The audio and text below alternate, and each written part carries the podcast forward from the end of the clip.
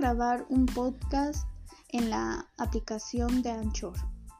Número 1. Graba o importa un audio en Anchor. 2.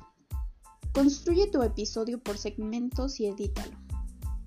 Puedes grabar tu episodio en un solo archivo o por secciones, así como lo señala la aplicación, sería un segmento. 3. Añade música con derechos de autor. Para esto vas a seleccionar tu canción preferida para que suene como un fondo. 4. Distribuye por todas partes. Cuando termines de editar a tu gusto, es tiempo de publicar. Añade un título irresistible y una descripción específica sobre el episodio para que llame la atención. 5. Mide los resultados de tu podcast. Dentro de tu podcast puedes entrar a la pestaña de estadísticas para checar el impacto que han tenido tus episodios.